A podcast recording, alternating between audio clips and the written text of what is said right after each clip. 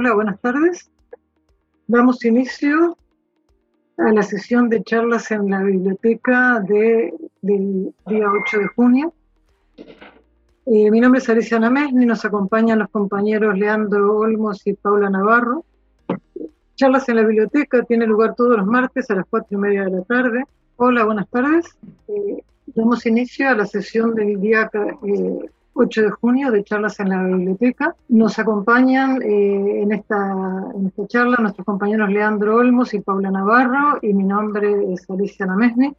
Charlas en la biblioteca tiene lugar todos los martes a las 4.30 de la tarde. Es un espacio para comentar temas de interés de forma breve y el objetivo es eh, que de ellos queden una, una grabación vía Zoom y un podcast que los interesados puedan eh, escuchar en cualquier momento. Esta información se encuentra en una, en una pestaña de la Biblioteca de Horticultura que se llama Charlas en la Biblioteca. En las charlas en la biblioteca hay una noticia correspondiente a cada sesión y en esa noticia hay más información puesta por cada uno de los panelistas para que quien esté más interesado pueda leer más y al mismo tiempo eh, pueda ponerse en contacto con ellos si lo desea. Nuestros invitados de hoy son eh, María Isabel Gil, del CEBASESIC, Vicente Bosch, del grupo Fruitiverse, Ed Westerwell, de Smartwatch y Holland Innovation, y creemos que está también Edward Gutter, también de Smartwatch de Holanda, Evangelina Medrano Cortés, de IFAPA, y Daniel Salgado, de Tradeport eh, del grupo Y los temas que trataremos hoy es el control de higienizantes en el agua de proceso y cómo se controla que esos higienizantes están en los niveles adecuados. Después habrá una, una intervención por parte de, del IFAPA, de Karina Medrano, que nos contará las líneas de investigación que llevan a cabo en el IFAPA, parte de las líneas de investigación. Y eh, la última intervención será el efecto eh, Climactip de Phil Green, eh, para la bioestimulación de plantas. Eh, damos inicio a las charlas con la intervención de eh, Mabel Gil. la doctora María Isabel Gil es licenciada en Ciencias Biológicas y en Farmacia, es responsable del Grupo Microbiología y Calidad de Frutas y Hortalizas del CEBAS, que corresponde al Instituto del Consejo Superior de Investigaciones Científicas, SSIC, en Murcia. Vicente Bosch es licenciado en Ciencias Químicas y en Ciencia y Tecnología de los Alimentos por la Universidad de Valencia. Es especialista en calidad de alimentos, incluyendo productos mínimamente procesados, y actualmente responsable de auditorías del grupo Foodiverse. Y Ed Westerwell es gerente de Holland Innovations, que es una empresa que representa varias empresas holandesas, y una de ellas es Smartwatch, que es una de las soluciones que representa. Evo Butter lleva smartwatching eh, desde Holanda y nos acompaña y, nos va a intervenir. Adelante, Mabel, te escuchamos. Sí, buenas tardes. Eh, el tema que esta tarde vamos a tratar es el control de higienizantes en el agua de proceso, tanto de todo el sector hortofrutícola, tanto productos enteros como de cuarta gama. Eh, el objetivo de esta charla es el ayudar a comprender los elementos críticos que impactan la seguridad alimentaria, específicamente relacionada con la calidad microbiológica del agua de lavado. Y es muy importante que eh, sepamos eh, responder a una serie de preguntas como cómo se debe de gestionar de forma adecuada el lavado, cuáles son los elementos principales que debemos de controlar durante el lavado, por qué es importante validar la reducción microbiológica en el agua de proceso. Y, para ello primero tenemos que eh, entender qué es lo que hace el lavado y es eh, elimina la carga microbiológica que está a la superficie de, de toda fruta y hortaliza por esa acción mecánica propia del agua en contacto con esa superficie. Una vez que esos microorganismos están en el agua, con la cantidad, la concentración residual adecuada, son inactivados estos microorganismos y de eso se basa esa correcta gestión del proceso de lavado para eh, reducir esa carga microbiológica que se va acumulando en el agua y evitar las contaminaciones cruzadas. eh, es muy importante que sepamos que cuando un producto se contamina por cualquier causa en el campo, el lavado nunca reduce esa contaminación. Una vez que el producto está contaminado, el patógeno nunca se puede eliminar durante el lavado. Puede reducirse, pero no se termina de eliminar esa contaminación. Sí que sirve para reducir esa carga epífita que está en la superficie del producto, en uno o dos logaritmos máximo, pero eh, nada más. ¿Qué es lo que hace ese higienizante en el agua? Sobre todo, su efecto es para evitar esa contaminación cruzada. Es muy importante que sepamos que son necesarios para mantener la calidad microbiológica del agua y evitar esa contaminación cruzada.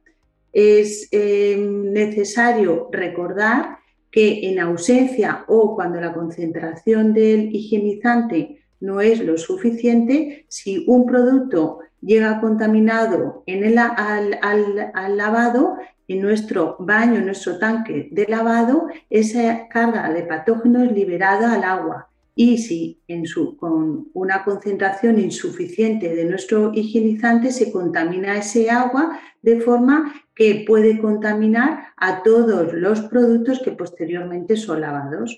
Cuando tenemos una concentración residual del higienizante adecuada, ese patógeno que ha llegado con ese producto contaminado de campo es liberado al agua y ahí se inactiva, de forma que se evita la contaminación cruzada.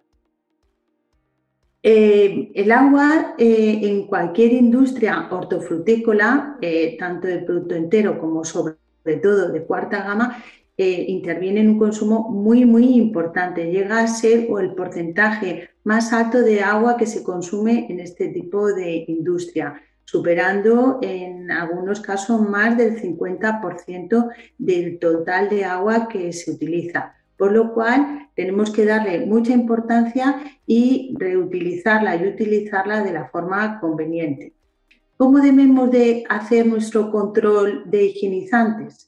Pues tenemos que hacerlo de una forma continua. ¿Por qué? Porque el producto, tanto con la suciedad que viene del campo, si es un producto de cuarta gama, cuando lo cortamos, el exudado que sale al exterior como de esa superficie cortada. Toda esa materia orgánica lo que hace es competir con nuestro, eh, consumiendo nuestro higienizante de forma que en ausencia de ese higienizante tenemos un riesgo microbiológico y riesgo de contaminación por microorganismos patógenos. En cambio, si utilizamos un exceso de higienizante, podemos tener un riesgo químico por acumulación de subproductos de desinfección.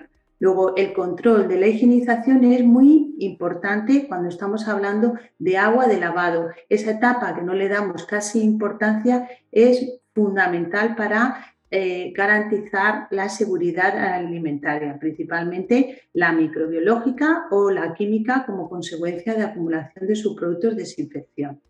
Pero nos tenemos que hacer una serie de preguntas. ¿Sabemos qué debemos de medir? ¿Sabemos qué límites críticos debemos mantener en ese baño, en ese tanque de lavado, qué métodos de medida debemos utilizar. Y esas son una serie de cuestiones que yo esta tarde en esta charla quiero eh, indicar. Eh, primero, ¿qué es lo que debemos de medir? Según el tipo de higienizante hay unos parámetros claves que hay que medir. Por ejemplo, en el caso del cloro, lo más importante es medir la concentración de cloro residual. Nosotros en el laboratorio podemos hacer una simulación de un tanque de lavado de una industria y añadir un patógeno, ya que en la industria no podemos utilizarlo, en un tanque de lavado, eh, en un sistema dinámico que va eh, añadiendo agua sucia, al mismo tiempo inoculamos un patógeno y vamos añadiendo distintas concentraciones de cloro para saber cuál es la concentración capaz de inactivar a nuestro patógeno. Eh, en muchos de los ensayos vemos que mínimo hay que tener tres partes por millón de cloro libre para inactivar este patógeno. Estas son condiciones de laboratorio. Cuando llegamos a la industria, normalmente estos eh, datos no pueden extrapolarse totalmente. ¿Por qué? Porque en la industria un tanque de lavado va acumulando, como he indicado, esa materia orgánica y vamos necesitando ir añadiendo más cloro libre. En este caso, al añadir más cloro, lo que hacemos es que tenemos que tener un residual suficiente para evitar cualquier, eh, digamos, patógeno que caiga en ese agua. Normalmente, dependiendo del producto, podemos tener un valor u otro. En el caso del ácido peracético, lo mismo. Nosotros a nivel de laboratorio eh, investigamos qué concentración es la mínima necesaria para que se produzca la inactivación de un patógeno. Pero esos valores tenemos que validarlos a nivel industrial, vemos si es o no eh, suficiente esa concentración. ¿Y qué es lo que ocurre? Que en la industria nosotros no podemos estar haciendo el seguimiento de ningún patógeno porque hay ausencia de esos patógenos. Incluso microorganismos indicadores, el microorganismo indicador de higiene, que es Escherichia coli, tampoco podemos hacer un seguimiento porque no tenemos ni eh, recuentos suficientes para estimar la concentración necesaria residual que tiene que haber en ese tanque. En ese caso, lo que hacemos es ver el recuento, analizar el recuento total de bacterias aerobias como, digamos, un parámetro relacionado con esa calidad microbiológica de, nuestra agua. Cuando nosotros hacemos esos ensayos, nos damos cuenta que dependiendo del producto, si estamos lavando, por ejemplo, una lechuga cortada, dados de cebolla o eh, baby leaves, vamos a necesitar una concentración residual de cloro eh, suficiente para mantener esa calidad microbiológica de nuestra agua de lavado. En el caso de la lechuga y de la cebolla, podemos mantener una dosis residual de cloro entre un 10 y 20 partes por millón. En el caso de las eh, baby leaves, necesitamos una concentración superior, ya que esa carga que viene de campo, esa carga epífita que hay en la superficie de esas baby leaves necesita una concentración superior para eh, ser inactivada y que no se vaya acumulando en nuestro tanque de lavado. Eh, eh, en el caso de la industria, lo que utiliza son dosis muy elevadas, en exceso. ¿Para qué? Para que no haya un consumo eh, debido a esa materia orgánica que se va acumulando, que baje el nivel del cloro residual por debajo de un límite y tengan un, problema de seguridad alimentaria. Para eso sobredosifican el cloro. Eh, en ese caso pueden tener lugar eh, lo, que ocurre con el riesgo químico, acumulación de subproductos de desinfección. O sea que debe de medirse de forma continuada la concentración en ese caso del higienizante. El segundo parámetro más importante que debemos medir cuando estamos utilizando cloro como nuestro sistema de desinfección es el pH. ¿Por qué? Porque dependiendo del pH vamos a tener ese cloro en dos formas. Cuando se disuelve lo añadimos al agua, podemos tener la presencia del cloro como ácido hipocloroso, que es realmente la forma más efectiva como antimicrobiana o si va subiendo el pH lo podemos tener en forma de ion hipoclorito, donde el poder antimicrobiano es inferior. Luego tenemos que mantener un pH en ese agua, añadir un regulador del pH para que el pH esté en el máximo de eficacia de nuestro cloro libre. ¿vale? Cuando eh, añadimos cítrico, ácido cítrico, que es el regulador de pH, digamos que eh, de forma habitual utiliza la industria, tenemos graves inconvenientes. ¿Por qué? Porque es un ácido orgánico, porque no mantiene dentro de un pH, es un pH muy estrecho entre 5 y 6, donde se consigue la máxima eficacia de nuestro cloro como ácido hipocloroso, frente a otros ácidos como es el ácido fosfórico. Es un ácido inorgánico que tiene un rango de pH con mayor efectividad, digamos, de efecto antimicrobiano de nuestro cloro. En, la industria, en realidad, no se regula bien este pH y a pesar de sobredosificar nuestro cloro, no se llega a tener una concentración, digamos, de la forma eficaz y más eh, con mayor efecto antimicrobiano porque el pH normalmente es superior a 7. A pH superior a 7 no llegamos a tener esa eficacia donde podemos reducir la dosis de nuestro cloro porque el pH es el óptimo, el adecuado y por tanto evitar acumulación de subproductos de desinfección. El tercer parámetro, y, que no es un parámetro, sino es eh, una de las características más importantes que debemos de considerar, es qué métodos debemos de utilizar para controlar nuestro sistema de desinfección.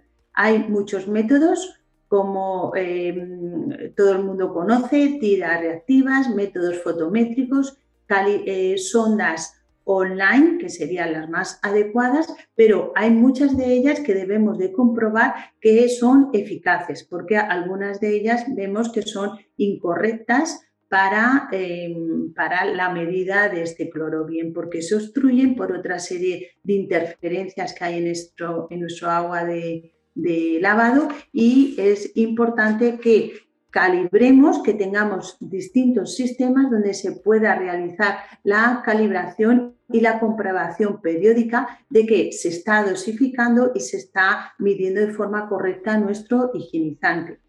En el caso eh, de un parámetro que es el potencial óxido-reducción, se ha utilizado para dosificar y em, en nuestro, nuestro, vamos, los ensayos y las medidas que nosotros hemos realizado demuestran que no sirve para dosificar. Sí que es una medida correcta para tenerla en consideración, saber que entre unos valores, por ejemplo, superior a 650 milivoltios, es, tenemos suficientes especies reactivas de oxígeno para que se produzca esa oxidación de la materia orgánica, pero no nos sirve para dosificar de forma correcta nuestro higienizante. En el caso del ácido peracético, también hemos comprobado una serie de em, distintos métodos de medida del peracético y hay algunos de ellos como son el sistema de reflectometría que sobreestiman. ¿Por qué? Porque es un sistema donde el peracético normalmente está también a la vez el peracético con peróxido de hidrógeno y el peróxido de hidrógeno hace que haya un mayor desarrollo del color que luego medimos de forma eh, objetiva con este reflectómetro, pero sí que sobreestima la concentración que debemos de tener en nuestro agua de lavado. En, otros casos, por ejemplo, en el, agua de lavado de limón, sí que hay otros sistemas que se bloquean por interferencias en este agua. En resumen, que es muy importante que utilicemos un método de medida donde se realice la calibración y la comprobación de esa dosis adecuada que hemos visto que es necesario em, eh, mantener en ese agua una de las, eh, de las em, anotaciones importantes que quería resaltar eran las renovaciones. Hay, em, como, como, como, todos conocemos, el agua de lavado muchas veces se va enturbiando, va aumentando la turbidez, el color em, oscuro por, por, contenido en pues, suciedad de campo, etcétera, y nosotros hemos visto que una medida de la absorbancia a 254 nanómetros sería un buen parámetro que se correlacionaría con la concentración de materia orgánica medida como demanda química de oxígeno, que es una medida bastante tediosa de realizar en laboratorio, por lo menos lleva unas cuatro horas, mientras que una medida de la absorbancia de ese agua nos podría indicar un eh, aumento en esa materia orgánica y la necesidad de renovación de nuestro, de nuestro tanque de lavado, de nuestra agua en el tanque de lavado. Eh, también el siguiente punto que quería eh, resaltar es la verificación de estos límites operacionales tenemos, como he comentado, la necesidad de calibrar, dosificar y verificar si la concentración que hemos ajustado al pH que hemos ajustado son suficientes para mantener esa calidad microbiológica. Aquí vemos cómo en, en, algunos casos donde hay una gran variación en la concentración de cloro libre y de pH se puede mantener y se puede monitorizar y controlar de forma automática ese, tanto ese cloro libre como el pH. Posteriormente nos van a hablar en esta misma charla de este sistema de control y monitorización. Y por último, quería resaltar las recomendaciones. Primero, mantener el residual óptimo de nuestro higienizante. Tanto utilicemos cloro como eh, peróxido eh, peracético, como eh, dióxido de cloro, cualquier higienizante tiene que ser el adecuado para mantener la calidad microbiológica de nuestra agua que no se vaya acumulando esa carga que lleva todo producto superficial del eh, que viene de campo. ¿no? Tenemos que mantener en el caso del cloro el pH adecuado, en el caso del peracético no es necesario, ya nos da un pH eh, ácido alrededor de 4. Tenemos luego, es recomendable aclarar nuestro producto con agua potable, utilizar las renovaciones necesarias y siempre utilizar higienizante a ser posible con una calidad buena de ese agua, por ejemplo, utilizar un prelavado para eliminar ese sudado del producto que sale eh, como consecuencia del corte y el tratamiento adecuado. Hay que seleccionar el higienizante adecuado para evitar esos subproductos de desinfección. Y la conclusión es eso, el concepto de talla única no funciona en higienización. Hay según el higienizante que estemos utilizando, debemos conocer qué parámetros debemos de medir, según los productos que estemos lavando, conocer esos límites operativos y ver qué métodos y sensores son los adecuados. Y esto es todo esta tarde con mi charla. Muchas gracias. Vicente, eh, por tu trabajo, tú tienes muchísima experiencia práctica en todos estos aspectos que ha comentado eh, la doctora Mabel Gil. Nos gustaría conocer cómo se vive esto desde una persona que es responsable de, que la, de la calidad sanitaria de los alimentos. ¿eh?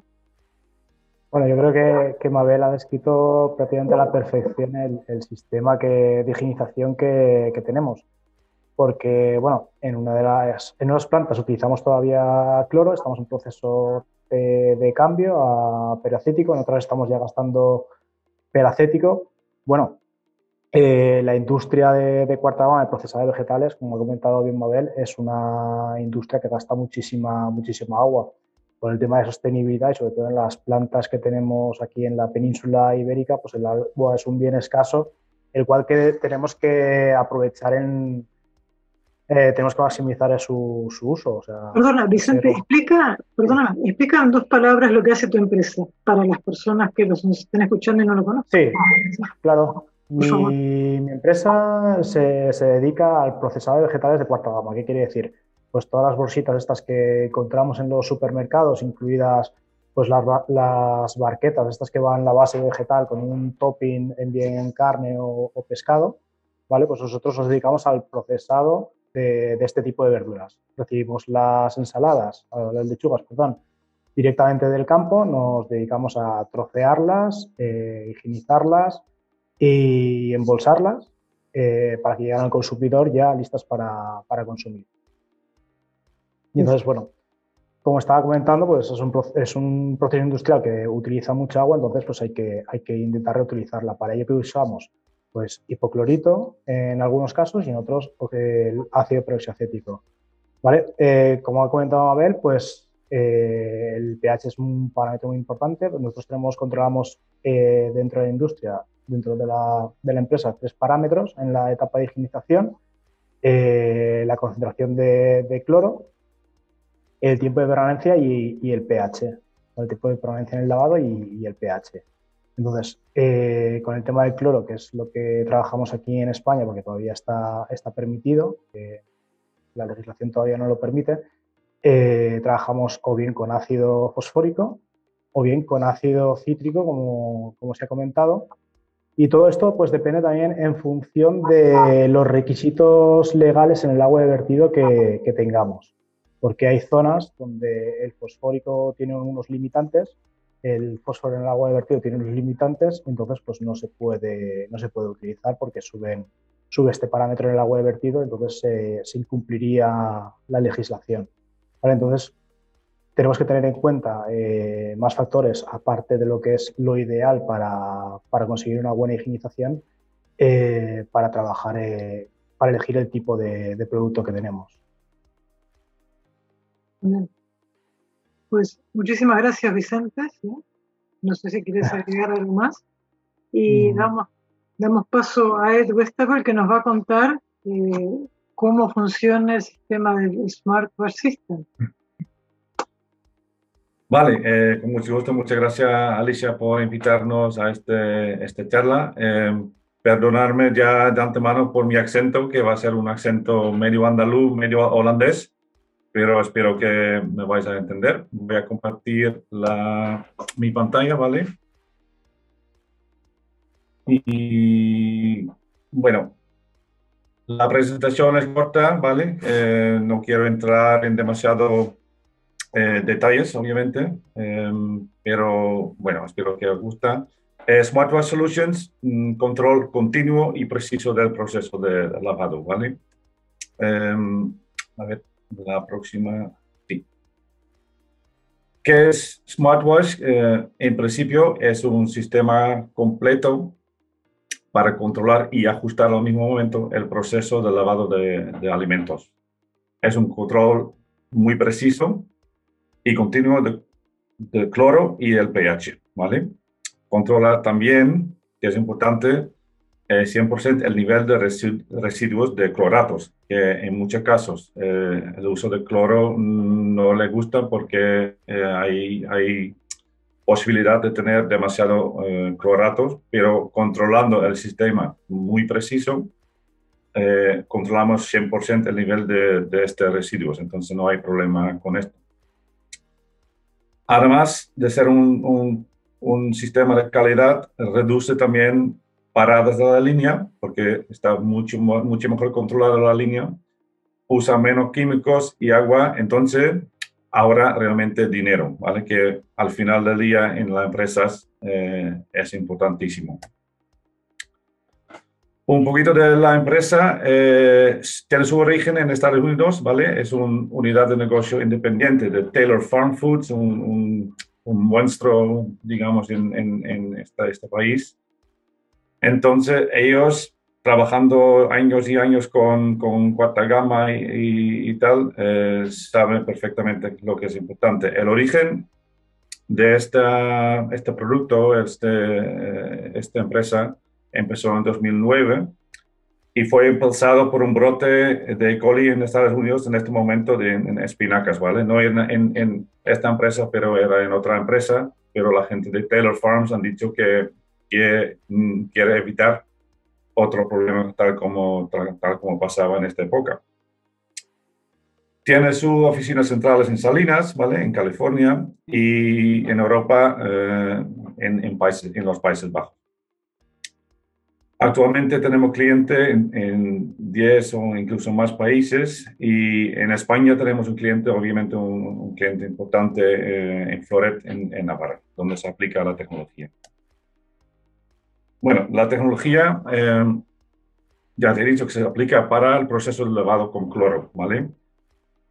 Aunque existen alternativas en el mercado, eh, yo creo que... Mm, todo el mundo sabe que cloro al final es la mejor opción para la reducción microbiológica y, para evitar contaminación cruzada, ¿vale?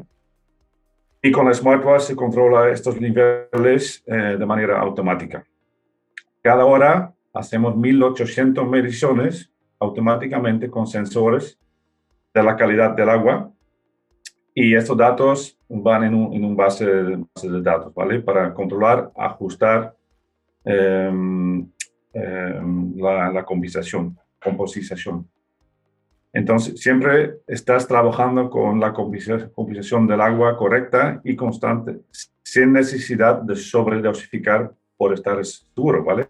El sistema controla que está siempre 100%. Eh, ¿Qué existe, existe realmente? Bueno, eh, suministramos eh, algunos químicos para controlar el pH, ¿vale? y para que sea más eficaz eh, el cloro libre. Además, suministramos un equipo de control en línea con alta presión, se llama la unidad eh, ASAP, ¿vale? que ves a la derecha. Y todo esto está controlado por un sistema de software que controla y ajusta continuamente, ¿vale? 24 horas, 7 días eh, y no hace falta ninguna persona para hacer pruebas, no hace falta un laboratorio, esto va siempre automáticamente. Entonces, los resultados de esta tecnología, que mm, repito, que es un, control preciso, continuo y siempre estás trabajando al nivel correcto, el nivel mejor para, para este producto, ¿vale? Las paradas de línea casi no pasan más, o que, suele pasar por, por, el descontrol de la calidad de agua. Esto no, no pasa más. El nivel de eh, cloratos se reduce, se controla perfectamente. Químicos, aguas también se reduce mano de obra, ¿vale? Para la monitorización no hace falta. Entonces significa al final tienes un retorno de inversión, inversión muy rápido y además que, hombre, eh, los brotes no pasan mucho, pero es, es importante para la imagen de la empresa, para la imagen del sector también, que se puede estar 100% seguro siempre de la calidad del proceso y del, del, producto, ¿vale? También creo que también es importante, permite la transparencia y la preparación para auditorías, ¿vale? Si tienen una auditoría, tiene todos los datos y lo tienes disponible eh, fácilmente, rápido en un, en un reportaje. Está aprobado 100% en, España, ¿vale? Esto, bueno, esta información es disponible para quien, quien tiene interés. Eh, cualquier empresa que tiene interés en España, Latinoamérica, eh, estamos eh, siempre dispuestos para hablar de vuestro sistema, qué usáis, por qué hacéis, qué, qué problema tenéis, ¿vale?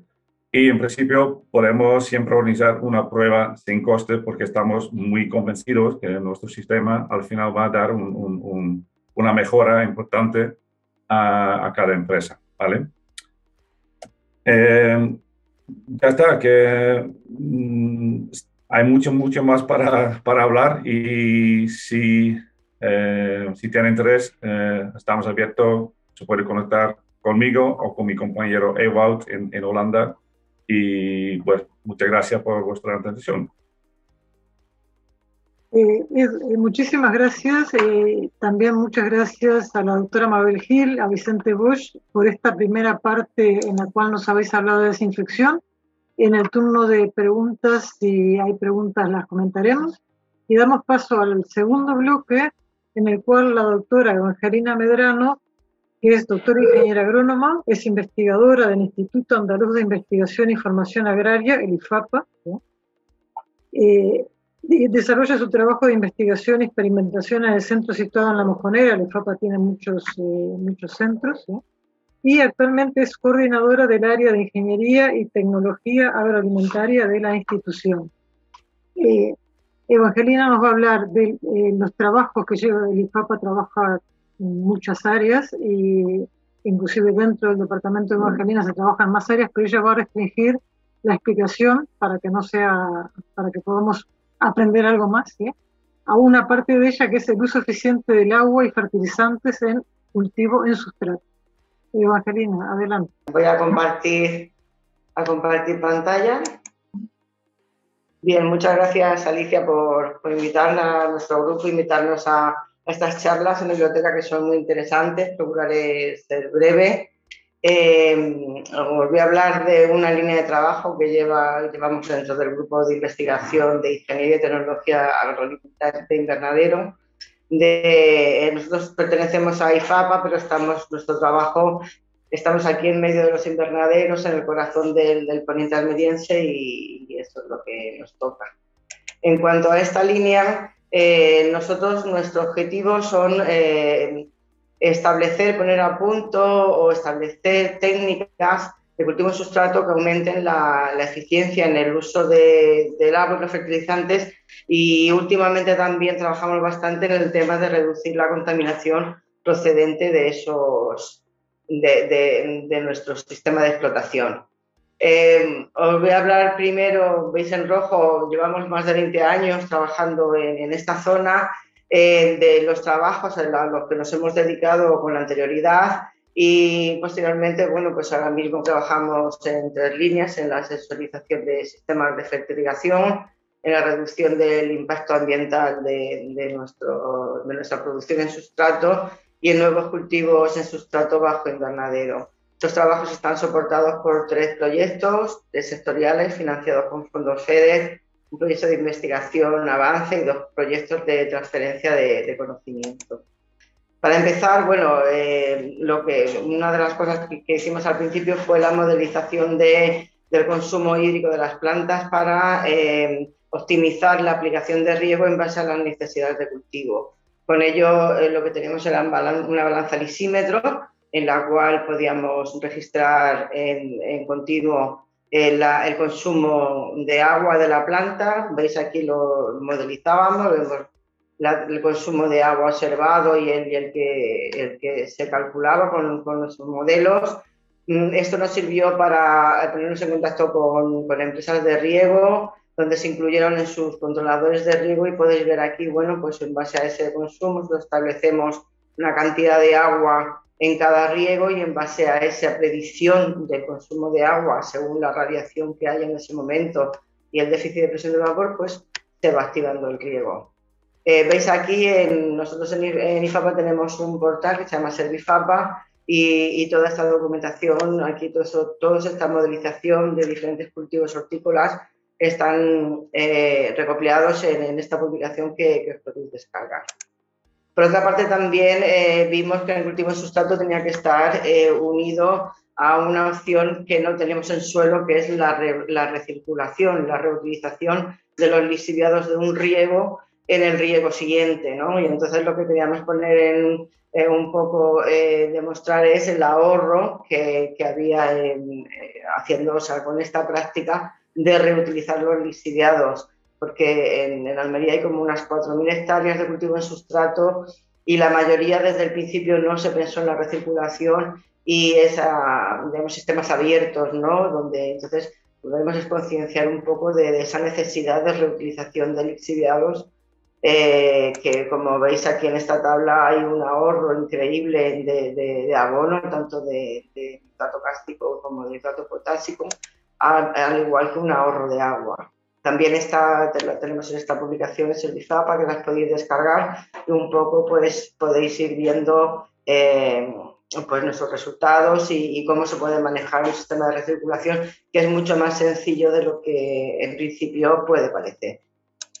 Actualmente, eh, como ya os digo, con estos tres proyectos estamos por un lado, eh, a través de un convenio con Telefónica, con su plataforma Fireware, eh, hemos estado eh, utilizando sensores tanto de, sustrato como de clima, como de planta, de distintas casas comerciales y con este sistema Fireware lo que nos facilita es poder tener en una misma plataforma, digamos que, que, sensores, que, o sea, datos que vienen de distintos sensores, ¿no? Eh, nos parece muy interesante. También hemos verificado la, eh, la, fiabilidad que nos pueden dar esos sensores y de esa información, la, digamos que, la, que, para qué lo podemos utilizar, qué utilidad tiene. Como veis aquí hemos trabajado con sensores que nos miden el caudal de cada riego, que nos miden la conductividad eléctrica y el pH del drenaje en tiempo continuo, Hemos trabajado también con sensores de, sustrato que nos miden la conductividad del sustrato. Veis aquí cómo está instalado. también la temperatura y la humedad de este sustrato que nos puede servir para, activación de riego y para gestionar eh, la nutrición. Y también sensores tanto de, clima, vemos aquí una estación meteorológica, ¿no? y también de plantas, ¿no? que nos puede servir para detectar situaciones de estrés en el momento en que la temperatura de la hoja sea más alta que la del ambiente, ya nos está, nos está avisando de que, de que hay, un estrés y de que algo falla. Por otra parte, también, como decíamos últimamente, y, un poco eh, estamos en un momento donde hay que reducir el impacto ambiental de cualquiera de nuestras actividades y en el caso de, los sistemas de recirculación, pues hay que intentar que esos drenajes que al, fin al, final siempre acaban en el medio ambiente lleven la menor carga posible de, fertilizantes, en este caso de nitratos. Como veis aquí un esquema, tenemos un sistema de recirculación y esto está recirculando, se recoge el drenaje, se vuelve a regar, pero llega un momento en que hay una concentración muy alta de sales y tenemos que evacuar ese, esa solución del sistema. Lo que hemos hecho aquí es probar sistemas de lagunaje artificial para poder reducir nitrato y también hemos trabajado con plantas salófitas, con tipo salicornia, ¿no? Para ver si somos capaces, o sea, si esas plantas son capaces de absorber el sodio y volver a recuperar una solución nutritiva completa, pero sin sodio que se pueda volver, digamos que a reutilizar otra vez de nuevo. Aquí veis el sistema que es muy, el sistema de lagunaje artificial, el agua, o sea, en estos eh, balsetas, digamos, eh, es donde vertemos eh, los, drenajes y entonces esos drenajes están a esta altura de, la, de, estas balsas y entonces lo que hacemos es evaluar la salida, la, carga de nitratos que hay a la salida de, de estas balsas donde aparte del nitrato inyectamos carbono para que las bacterias hagan su proceso de desnitrificación. Y la verdad es que los resultados son bastante buenos, pensamos que son bastante buenos. Aquí podéis ver este sería el contenido de nitrato ah, que sale de, nuestro, de nuestra explotación agraria, la, la, concentración de nitratos, y aquí veis qué concentración hay a la salida de estas plantas, que veis aquí estos iris, estos circus, vetiver, ¿no? Entonces vemos cómo se reduce bastante entre un 50 y un 80% esos nitratos. En el caso de las halófitas, de la salicornia, no es una reducción. Creemos que tenemos que seguir buscando plantas halófitas que sean más efectivas en el consumo de, sodio. Aquí como máximo había una reducción del 50%, pero es muy aleatoria esta reducción. También, por otra parte, eh, estamos viendo un poco, la, estamos también en una etapa de, diversificación, ¿no? de, diversificar los cultivos eh, e introducir cultivos nuevos en invernadero. En este caso, nosotros hemos, hemos empezado a trabajar con el cultivo de intensivo de higuera. No somos expertos en higuera, pero sí somos un poco expertos en manejar los sustratos. Como es en este caso, hemos utilizado la fibra de coco. Es nuestro primer año y, bueno, eh, hemos hecho un seguimiento de la producción del, eh, con dos variedades, con Dalmatí, que es una variedad de higo, de higo blanco, y San Antonio, que es un higo morado.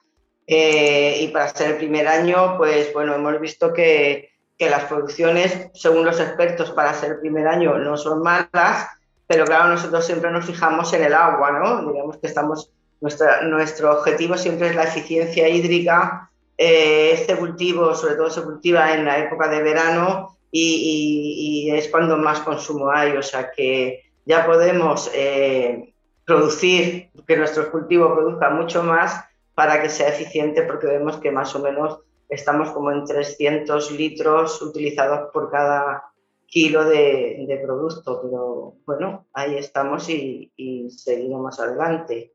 Eh, yo, por mi parte, es todo lo que os tenía que contar. Tenéis mi correo de contacto. Eh, trabajamos en muchas más cosas, pero bueno, quería un poco reducir lo más interesante que tenemos en este momento y estamos a vuestra disposición. Eh, agradecemos mucho a la doctora Evangelina Medrano la, todo lo que nos ha explicado, unas investigaciones muy interesantes. Y vamos a dar paso a Daniel Salgado, eh, Daniel Salgado, que es director de marketing de Tradecor Nutrientes, que es una empresa del grupo Rovensa, nos va a explicar eh, Filgrim, un producto que entiendo que está alineado además con muchas cosas que se han comentado en esta sesión, en el sentido de cuidar más el medio ambiente y de hacer una agricultura de precisión, ¿verdad, Daniel? Cuéntanos. Sí, sin duda. Bueno, eh, muchísimas gracias Alicia, buenas tardes a todos. Muchísimas gracias Alicia por habernos, por habernos invitado y en primer lugar lo que quería era pediros disculpas porque he de reconocer que no conocía el, formato y no he preparado una presentación específica, con lo cual pues la temática que abordaré hoy pues la, comentaré a viva voz y siendo lo más breve, más breve posible y lo más claro, lo más claro posible. Bueno, en primer lugar, pues comentar, bueno, ya nos han introducido Alicia, que bueno, Tradicor es una empresa especializada en micronutrición, en fertilizantes especiales eh, que desde su fundación en el año 85 en España pues, ha adquirido pues, una amplia experiencia en nutrición y en bioestimulación vegetal. En el sector se nos conoce fundamentalmente por ser una empresa fabricante de, de quelatos de microelementos, pero en los últimos años la verdad es que nos hemos especializado bastante en, temas de bioestimulación vegetal, que era básicamente uno de los temas que vamos a comentar hoy. Eh, el título era el efecto de Pragmatic de, del producto Green, pero quizás la primera pregunta que os hagáis es realmente pues, qué es Green, ¿no? Voy a hacer una breve introducción de, de qué es el producto. Pues Filgreen es precisamente pues, un, bioestimulante de Tradecor eh, que tiene la particularidad de que es un producto total y absolutamente natural y ecológico, eh, basado en un extracto puro y fresco del alga Acophyllum nodosum, ¿vale? que es una especie de alga pues, muy, muy conocida por su potencial en la gestión de estrés en los cultivos. Y Filgreen pues, tiene la particularidad de que, que, es un producto pues, que está obtenido mediante un, proceso de extracción en frío y sin la adición de reactivos químicos en Tradecor denominamos GLT o Gentle and Low Temperature Process. Es un proceso pues nada, nada pretencioso, nada biotecnológico, es casi artesanal, mediante el cual pues los contenidos eh, en nutrientes, en vitaminas, en pigmentos y en antioxidantes que de forma natural contiene el alga o como materia prima, pues se mantienen sin sufrir desnaturalización, permitiéndonos conseguir pues, un extracto puro y natural de algas con un máximo contenido en sustancias bioestimulantes y antiestresantes para los, para los cultivos. En este sentido, pues Tradecor somos especialistas en este tipo de, de productos y controlamos todo el, proceso, pues en el año 2014 adquirimos una empresa que está ubicada en el norte de Irlanda que se llama Oil and que se dedica precisamente a la explotación de esta materia prima, la cual la obtenemos de las costas de Donegal en Irlanda y, que obtenemos mediante un sistema de rotación respetuosa con el entorno y con el medio ambiente, como bien ha comentado Ali. Y controlamos pues también el proceso industrial, logístico y de comercialización del producto. Precisamente por eso pues, nuestro principal objetivo con este tipo de productos es preservar las cualidades de una de las materias primas que consideramos que en materia de bioestimulación vegetal es de las más promisorias que existen en la, en la actualidad y que el producto llegue pues desde las costas, en este caso del Mar del Norte en Irlanda, al, campo, al agricultor, pues habiendo sido alterado lo, mínimo posible. Bueno, y una vez explicado brevemente en qué consiste este bioestimulante, vamos a hablar un poquito sobre el, sobre el modo de acción, muy, muy brevemente. Eh, comentábamos que el secreto de, este producto pues, radica en alterar al mínimo el alga, lo cual va a garantizar que eh, pues, mantener pues, la máxima calidad y, biodisponibilidad de los bioactivos que contiene, pues son esenciales pues, para la eliminación de determinadas sustancias tóxicas y, y radicales libres que se acumulan en la planta o en el cultivo pues, cuando se ven sometidas a una situación de estrés intenso, ya sea por un intenso calor o un estrés hídrico o osmótico, o sea, de, del estrés del tipo que sea. Entonces, dentro de estas sustancias que contiene el alga, hay una selección de polisacáridos que son los responsables de lo que nosotros llamamos el efecto Primactic.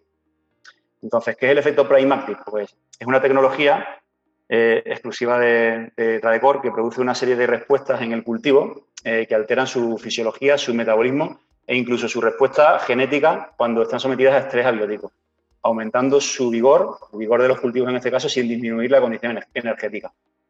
En este sentido, cuando aplicamos el filgreen al cultivo que sea, eh, este entra en contacto con, con la planta y se inducen una serie de respuestas y de señales que se transfieren a todas las estructuras, a todas las células y que afectan al comportamiento del cultivo, eh, pasando este a una fase que nosotros denominamos biomemoria. Es decir, cuando el cultivo se, ve sometido a una situación de estrés intenso, ya sea bien por un, intenso calor o por una situación de, estrés osmótico en la raíz, pues provocado por una alta salinidad o por una fertilización pues, pues con eh, fertilizantes muy salinos, cualquier tipo de estrés de tipo abiótico, previa aplicación de filgreen, eh, este cultivo pues, ya está preparado para reaccionar de, forma más rápida y eficiente requiriendo pues, de una cantidad de energía menor pues, para minimizar el impacto de dicho estrés. Esto no quiere decir que el producto se utilice solamente en situaciones de estrés. En ausencia de estrés, pues el producto pues, también favorece pues, un metabolismo de los carbohidratos, de los carbohidratos más intenso, una, una fotosíntesis pues, más optimizada y una mayor consistencia y resistencia de los tejidos de la planta. Lo cual, pues, eh, el producto y la planta pues, se fortalecerá y su metabolismo se optimiza pues, con vistas a un estrés futuro sin descuidar su normal desarrollo. Básicamente, lo que obtenemos pues, con, la aplicación del producto pues, es conseguir eh, en esas situaciones de, estrés intenso pues, un mayor rendimiento y una mayor capacidad productiva del cultivo eh, sin disminuir, muy importante, pues, la calidad.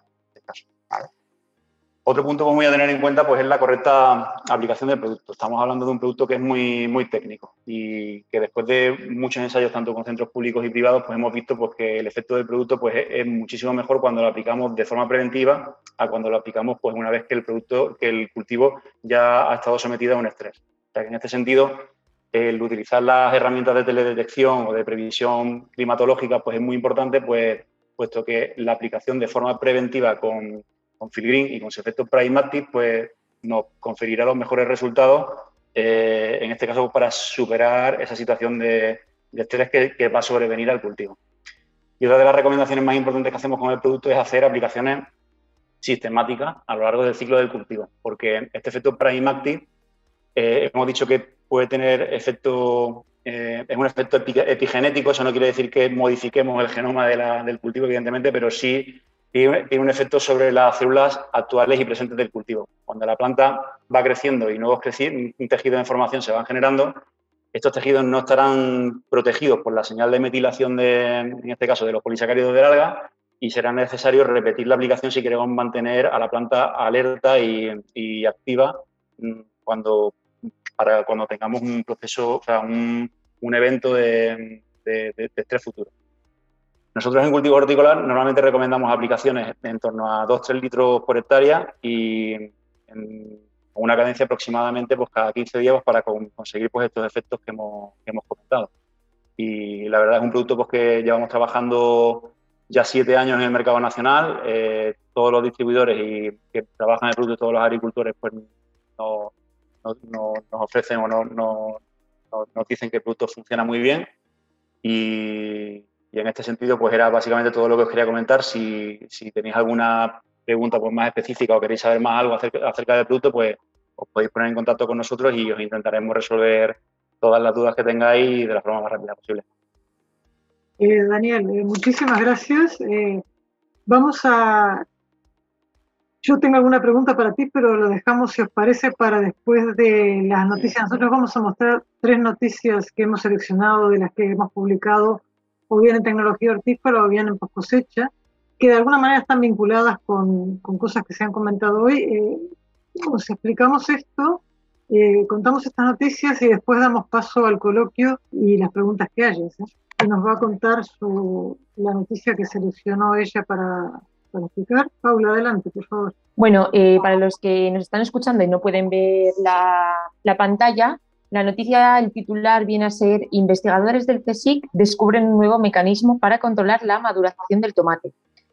Eh, bueno, lo, que trata la noticia es que el grupo del Instituto de Biología Molecular y Celular de las Plantas, que es un centro mixto entre el CSIC y la UPV, ha descubierto eh, un mecanismo genético que está implicado en el envejecimiento de las hojas del tomate. Entonces, esto lo que hace es que eh, produce eh, tomates de mayor calidad comercial y nutricional, ya que eh, este elemento, que le han denominado clorar, juega un papel decisivo en el proceso de, maduración de este mismo tomate. Como sabemos, el tomate, la maduración de él es, mm, bueno, el, el, punto perfecto es muy difícil de conseguir, entonces, teniendo en cuenta el sistema clorar, eh, los tomates se ponen rojos más rápidamente y acumulan más licopeno, que el licopeno es un compuesto beneficioso para la salud, como muchos sabéis. Eh, bueno, solo recordaros que eh, si queréis saber la noticia completa, no la podemos explicar ahora porque si no sería muy largo, que os dejaremos el enlace aquí mismo en la descripción de, YouTube. Muchas gracias. Pablo, muchísimas gracias. Bueno, esta noticia que está publicada en nuestro portal tecnologiahortícola.com habla de un interesante proyecto entre la empresa Faxa, que son especialistas en tratamiento de aguas residuales, y el, la INIA, donde han descubierto diferentes maneras de em, agregar valor agregado a los lodos de las depuradoras de aguas. Eh, en principio, eh, han descubierto que se pueden producir eh, diferentes productos, como por ejemplo biogás, eh, bioplásticos y biofertilizantes. Y el objetivo de, este proyecto denominado Bioedaria eh, es bueno, reducir la contaminación ambiental con este residuo que se produce y al mismo tiempo extraer de esta agua la gran cantidad de nitratos y, eh, fosfatos con el objetivo de lograr estos productos y volver a utilizarlos, por ejemplo, en lo que es la fertilización del cultivo. Esta ha sido la noticia de... Bueno, pues muchísimas gracias. Y ahora voy a la que os quería contar yo, que es eh, el brócoli Ulises, es un brócoli de la empresa de semillas Zacata, y que de alguna manera yo le llamaría, ellos no lo llaman así por supuesto, pero le llamaría un brócoli para el cambio ambiental. ¿sí? Es un brócoli que es para recolección en invierno, y tiene una maduración muy concentrada, que es importante para facilidad de manejo, y es capaz de soportar temperaturas cambiantes, o sea, inviernos que tengan periodos cálidos también, y bueno, al igual que ha dicho Paula, la noticia sobre el brócoli Ulises la encontráis en poscosecha.com, en la ficha que tiene Zacata en él. Eh, a continuación, si os parece, vamos a dar paso a la, a la sesión de algún comentario sobre las, por lo menos yo tengo algunos, eh, sobre las ponencias que han habido antes. Os recordamos para quienes habéis incorporado no estés desde el principio, que han intervenido la doctora Mabel Hill, del SEBA Vicente Bosch, del Grupo Food Service, y Ed Westerveld, de Smartwatch, eh, en el primer eh, núcleo de esta, de esta charla que ha sido sobre desinfección. A continuación, ha intervenido eh, la doctora Margarina Medrano del IFAPA de la Mojonera, que nos ha explicado los trabajos que realizan en este centro sobre el uso eficiente del agua y fertilizantes en cultivo en sustrato. Y por otro lado, eh, ha intervenido Daniel Salgado, que ha, explicado el efecto Primactiv del bioestimulante Green, que es de la empresa Tradecor Nutrientes. Eh, yo creo que hay un común denominador que es el, el cuidado de todo esto de todos los productos que se han tratado, de alguna manera, todos tienen, si hubiera que poner un denominador común, el cuidado del medio ambiente por delante y el cuidado del consumidor. Eh, Mabel, a mí me, gustaría eh, preguntaros, bueno, a ti, a Vicente y a Ed, vosotros que estáis en contacto con las empresas que utilizan eh, el tema de desinfección, ¿Cómo, ¿Cómo ha ido evolucionando esto con, en los años? Porque entiendo que, cada vez, por un lado, hay cuestionamientos al cloro, pero por lo que hemos escuchado hoy, eh, hay herramientas que permiten trabajarlo de manera mucho más eh, ajustada, de forma que los, los subproductos eh, a los que está aplicada la legislación, los coloratos, los percloratos, no necesariamente tengan niveles que sean, digamos, no admitidos por la legislación. Bueno, quizás eh, Vicente desde el punto de vista aplicado tiene muchos más datos. Yo desde el punto de vista de investigación ha habido un cambio tremendo. Eh, como, como, todos conocéis, el cloro ha sido el desinfectante universal. Gracias al cloro hay cuarta gama en particular y se han evitado muchísimas alertas alimentarias por el uso de cloro. ¿Qué ocurre? Que hemos hecho un mal uso de cloro. Eh, las investigaciones demuestran que no hay otro higienizante más eficaz que el cloro. De hecho, eh, con el peracético em, eh, estamos viendo que las bacterias pueden pasar a un estado de dormancia, peor, perdón, no es tan eficiente en el mismo tiempo de contacto y lo que estamos haciendo es ahora conocer cuál es el uso mejor de ese cloro reduciendo la dosis, controlando la concentración, controlando el pH, para que a la mínima dosis podamos tener ese, ese efecto ese que queremos como higienizante, ¿no? Y, por tanto tenemos que conocer que eso existe y no irnos a datos de hace 20 mm, años donde seguían aplicando 150 partes por millón de cloro para el lavado de cualquier tipo de producto, sino irnos realmente a las necesidades de, nuestro producto. Muy bien, muchas gracias. Sí, sí, Vicente. Sí, yo creo que se ha hecho, es como comentaba, se ha hecho un uso desmesurado del cloro. Al final se ha demonizado por, un excesivo, por un excesivo uso y sí que pues con la reglamentación europea que, que va saliendo, pues cada vez son más restrictivos en estos, en estos parámetros. Por ejemplo, nosotros trabajamos en una empresa que tenemos en Alemania y actualmente pues no podemos utilizar este tipo de desinfectante. Hemos tenido que ir a, otros, a otras alternativas por, por el hecho de que se ha demonizado, aunque es el más efectivo, que tenemos nosotros comprobado en nuestro histórico, es más efectivo que otro tipo de desinfectantes, pero se ha demonizado y pues hay que buscar una serie de alternativas. Yo creo que lo ideal es lo que se comenta, que tenemos que ir a buscar el nivel de, eficiencia, ni demasiado poco para tener una seguridad alimentaria en los alimentos que, consumimos, ni en uso excesivo, porque al final problema, genera problemas de, de medioambientales. Perdón, yo tengo una pregunta que es de legislación. La legislación, cuando cuestiona el cloro, ¿prohíbe usar el cloro o prohíbe determinados niveles de cloratos, percloratos? Eh, o sea, ¿qué es lo que prohíbe cuando se prohíbe? al final, nosotros lo que nos restringe más son los clientes. Los clientes son los que nos prohíben el tipo de el uso del cloro. al final eh, va un consumidor final que está sensibilizado y pues no quiere ciertos que se utilicen ciertos productos en el proceso. Entonces sí que a nivel de, legislación lo que vemos es que se van restringiendo ciertos derivados del proceso, como pueden ser los cloratos o los percloratos, y entonces pues se va no limitando, pero sí racionando su uso, eh, pero lo que realmente nos, nos restringe es el, consumidor final o el consumidor intermedio, el retailer, que es el que nos dice que, pues bueno, va marcando la, la tendencia. Yo, yo, quería añadir, ah, perdón, Ed, eh, yo quería añadir que em, lo que, además de, de, los clientes, que son los que exigen con qué lavar, eh, también hay una gran diferencia a nivel europeo. Eh, porque no tenemos una armonización en el uso de los higienizantes.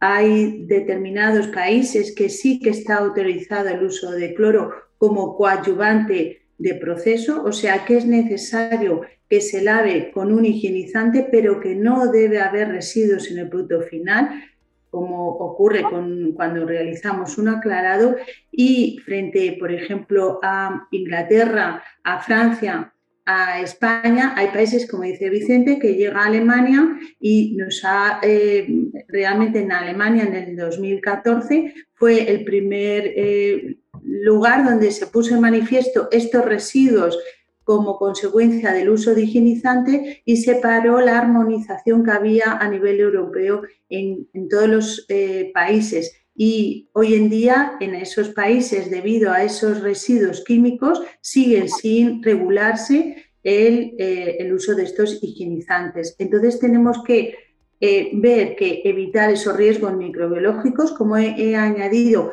por muy agua potable que se utilice, si un producto está contaminado, se contamina el agua, aunque usemos continuamente, estemos cambiando nuestra agua, es un riesgo y tenemos que tener ese equilibrio entre evitar el riesgo microbiológico y evitar el riesgo químico de acumulación de, esos productos de desinfección.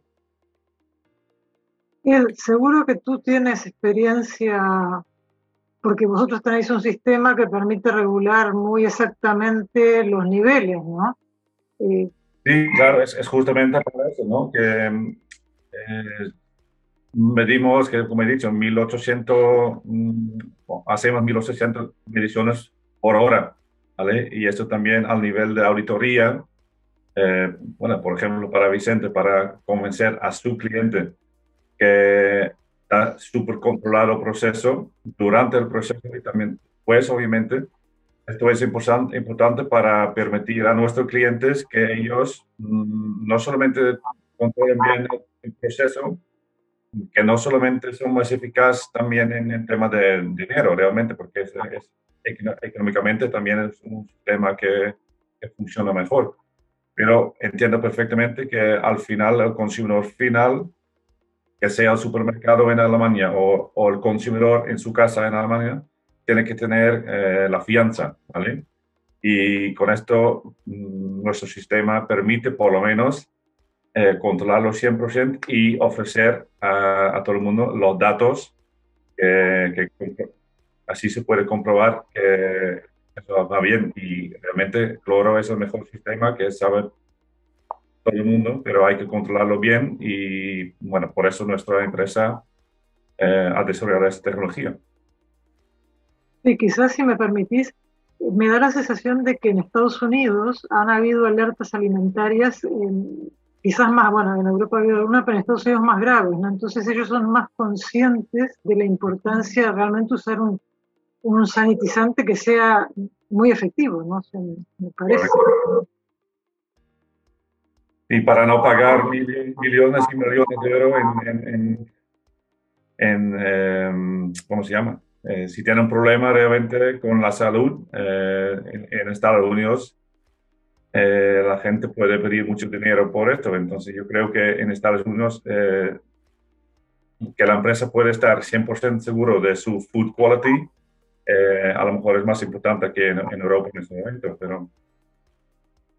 Sí, el, señalar que en Estados Unidos el problema de riesgo microbiológico es el principal. Allí ha causado esas alertas alimentarias, esas intoxicaciones, que la industria dejara de vender, los consumidores dejaran de consumir porque no tenían ninguna confianza. Entonces, de hecho, ellos se han asociado, eh, hay fundaciones que lo que hacen es pagar investigaciones en seguridad alimentaria específicas en los temas que les preocupan y de hecho pues tienen muchísima preocupación por riesgos microbiológicos, en cambio no tienen ninguna preocupación por riesgos químicos, como ocurre al contrario en Europa. En Europa la mayoría de estos países que estamos hablando, Alemania, Dinamarca, Holanda, Bélgica, anteponen los residuos químicos al riesgo microbiológico. entonces, pues es una eh, orientación muy diferente, muy distinta y realmente un problema a la hora de hablar de agua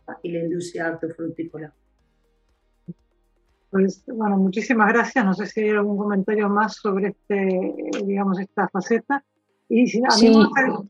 perdón. Ah, yo, yo tenía una duda eh, dentro de, mi ignorancia, eh, lo que estabas comentando ahora, Mabel, que aquí en Europa hay más como quimiofobia que dicen, ¿no? En plan, que eh, debe estar por la legislación, o sea, el producto debe estar indicado que está lavado con, cloro o no en algún país de Europa, digo, o, o, eso el consumidor debe informarse si la empresa lo ha tratado así y tal. No, Sí, como decía, es un coadyuvante de proceso, o sea, algo necesario para mantener la calidad de agua potable. La industria tiene que ser la responsable de que se utiliza siempre en cualquier etapa de elaboración de un alimento agua potable. Para mantener ese agua potable necesitamos, sin más remedio, usar higienizantes. Ella tiene que ser capaz de poner, digamos, eh, las etapas suficientes, los pasos necesarios para evitar esos residuos, si es que hubiera alguno. Analiza, no tiene residuos, no necesita hacer un aclarado. Si utilizara una dosis muy alta, que sí que queda residuo, analiza, tiene residuo, pone una etapa de aclarado. ¿Vale? Pero sí que es la responsable de, digamos, cualquier residuo que, que, haya en ese alimento. Igual residuos, por ejemplo, de mm, de pesticidas que puedan no haber cumplido los plazos de seguridad, etcétera. Vale, vale, vale. Muchas gracias. Yo a ese nivel, Paula, lo que me he encontrado ha sido solo temas de cliente. Hay clientes sí, ¿no? que indiques eh, con qué biocida has, utilizado el lavado, pero obligatorio no. Vale, muy bien. Muchas gracias. Muchas gracias. Evangelina, eh, a mí me gustaría que nos contaras eh, en Almería hay, bueno, igual que en otras partes de España, pero Almería es una zona principal de cultivo, ¿verdad? ¿Cómo funciona el tema de la eh, recirculación? O sea, Almería no es Holanda, en Holanda está prácticamente indicado, ¿sí? Pero los trabajos que has contado que estáis haciendo, de alguna manera, van en el sentido de un mejor aprovechamiento de, bueno, de los fertilizantes que van a pasar al medio, cuéntanos cómo está. Bien, bueno, el caso de Holanda, la verdad es que todo viene por una imposición legislativa. Entonces, Holanda comenzó a recircular porque, se prohibió no recircular. O sea, se prohibió directamente hacer vertidos de, aguas con, fertilizantes, disueltos. No es el caso de España. En España no hay ese, ese veto, ¿no? Entonces es un, digamos que no es que sea una pena, pero lo cierto es que eh, aquí entraron los sustratos por huir de los hongos de suelo y entonces vieron que lo solucionaban y no se pararon a pensar que lo que, y también porque había mayor uniformidad de los cultivos, eran más, homogéneos, había cierta precocidad, ¿no? Pero no, se, no nos paramos a pensar en lo que estábamos haciendo de, todo ese drenaje que puede ser un 30% del agua y los fertilizantes que aplicamos, los que perdemos. También es cierto que en suelo también hay una fracción de lavado que se pierde. Lo que pasa es que no, tienen la opción que tienen los sustratos de poder recircular. Ahora mismo en Almería, ¿quién está recirculando? Las grandes superficies de invernadero. Es decir, un productor que tenga una gran superficie si se da cuenta de lo que está ahorrando en agua y en fertilizantes. Un productor pequeño no se lo plantea. Y es una pena porque además hay ayudas estatales o ayudas de, no sé ya si a nivel autonómico, a la modernización de las explotaciones y priorizan cualquier modernización que signifique una mejora en la sostenibilidad del sistema. O sea, que hay herramientas, ¿no? Y nosotros con nuestras publicaciones lo que queremos ver sobre todo la, lo que se ahorran en fertilizantes, sobre todo, aparte de, de menor contaminación. Sí, según, bueno, he visto hace poco, eh, hubo un webinar muy interesante en la Universidad de Almería donde interviniste tú y contaban unos productores que realmente explicaron los sistemas que yo lo veo bastante simples, ¿no? De, Sí, son sencillos, o sea, no hay que tenerle miedo a, instalar un sistema de recirculación porque son mucho más sencillos de, de lo que padecen, ¿no? Y, y los resultados los estás viendo desde el primer momento.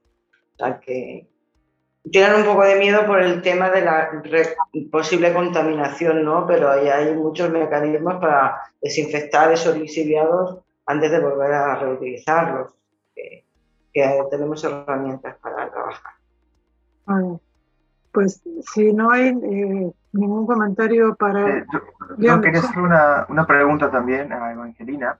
Eh, digamos, en la parte final del proceso, donde ella muy bien explicó que se utilizan plantas resistentes a, bueno, a altos niveles de salinidad, eh, yo quería saber si se ha probado algún, algún otro tipo, eh, de, por ejemplo, de algas que pueda extraer el nitrato de esa, de esa agua residual. Bueno, eh, no lo hemos probado, pero sí estamos viendo que, bueno, ahora hay, por ejemplo, hay un, trabajo muy, muy interesante con las microalgas, ¿no? el cultivo de microalgas, que podría ser una forma, digamos, de ya una economía circular, ¿no? O sea, de, estamos fabricando microalgas y a la vez estamos retirando nitratos, sí, es, lo, lo, lo tenemos contemplado de poder trabajar por ese, en ese sentido.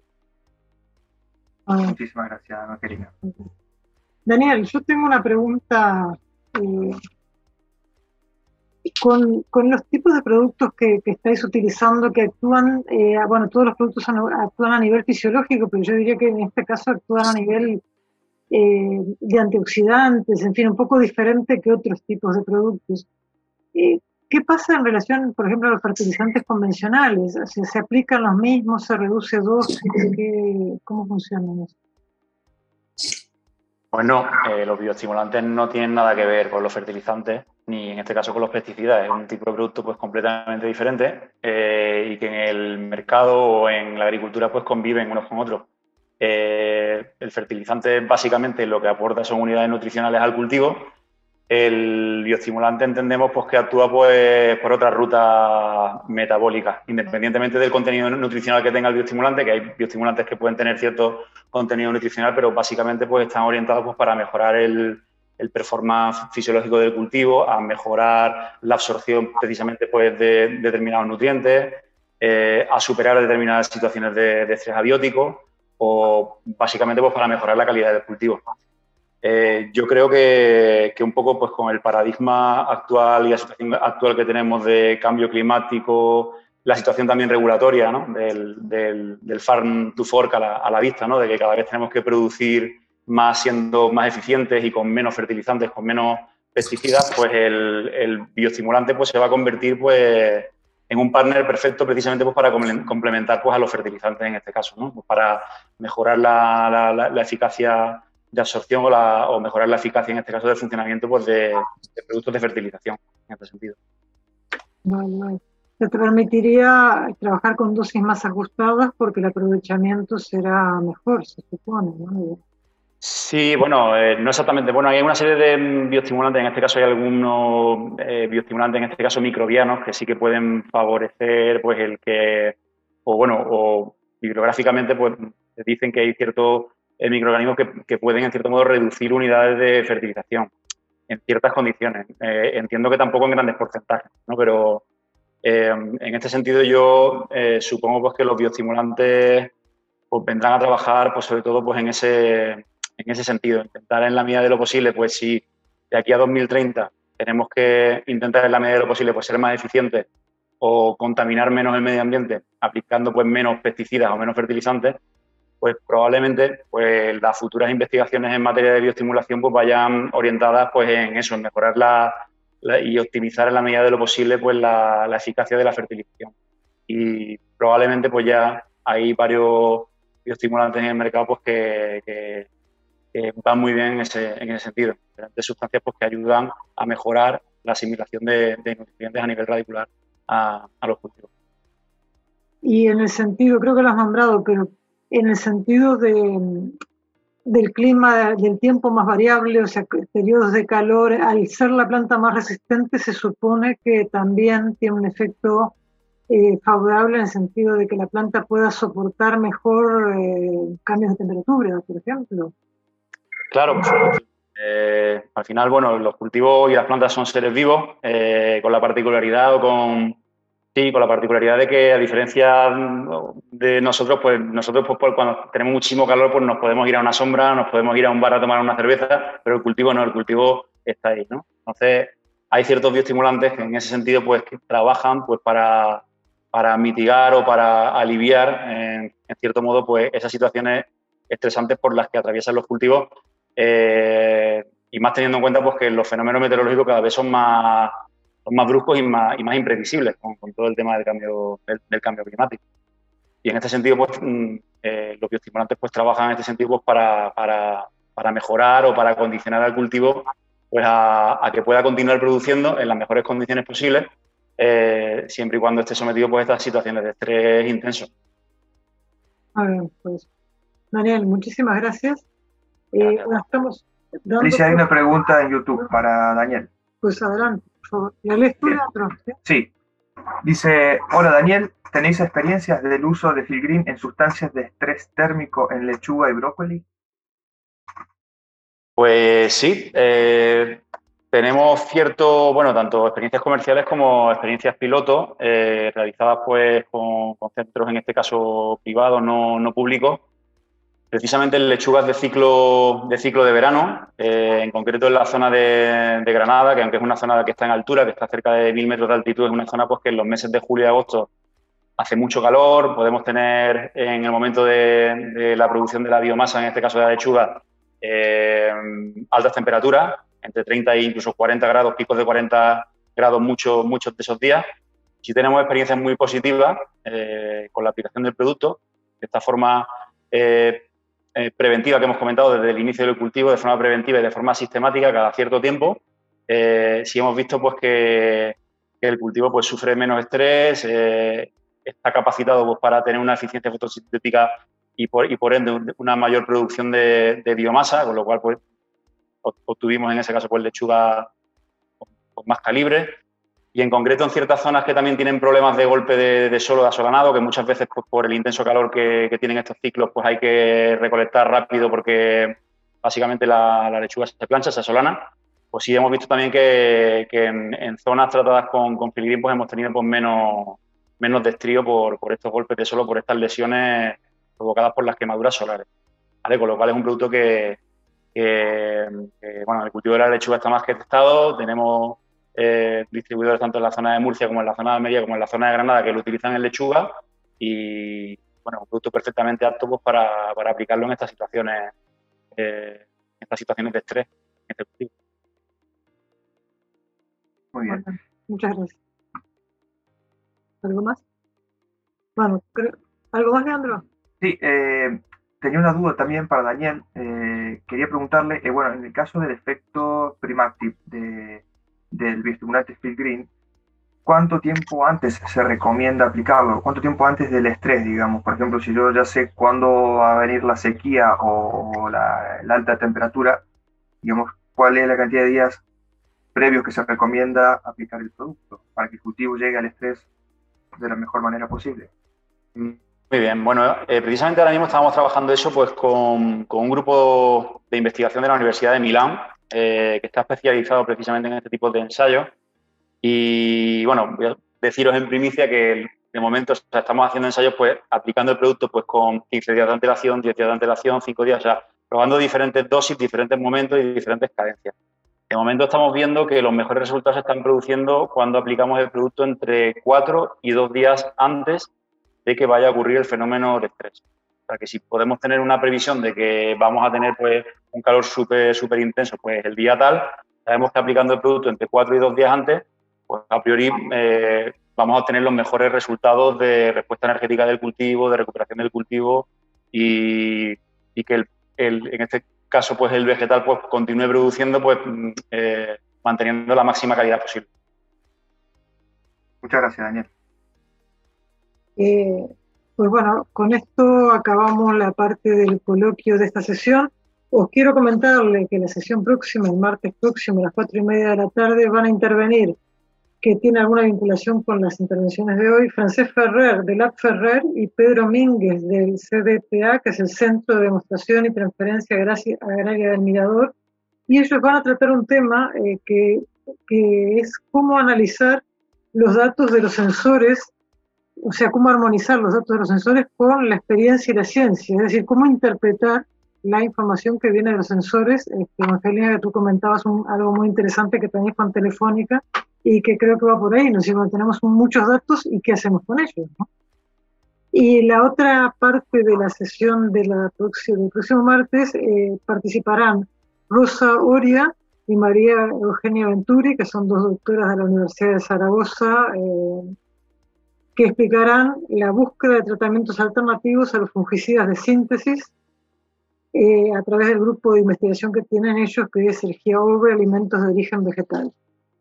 Eh, por esto terminamos la sesión, eh, no sin antes agradecer a la doctora Mabel Gil de CBCSIC, a Vicente Bosch del grupo Futiverse, a Ed Westerwell y a Edward Buster, que no lo hemos visto, pero si está y nos escucha, gracias por haber participado con las soluciones que tenéis. Eh, a la doctora Evangelina Medrano del IFAPA y a Daniel Salgado de Tradecor Nutrientes, que nos ha ilustrado sobre todas las cosas que se pueden hacer con derivados de algas, ¿sí? de todas partes, supongo.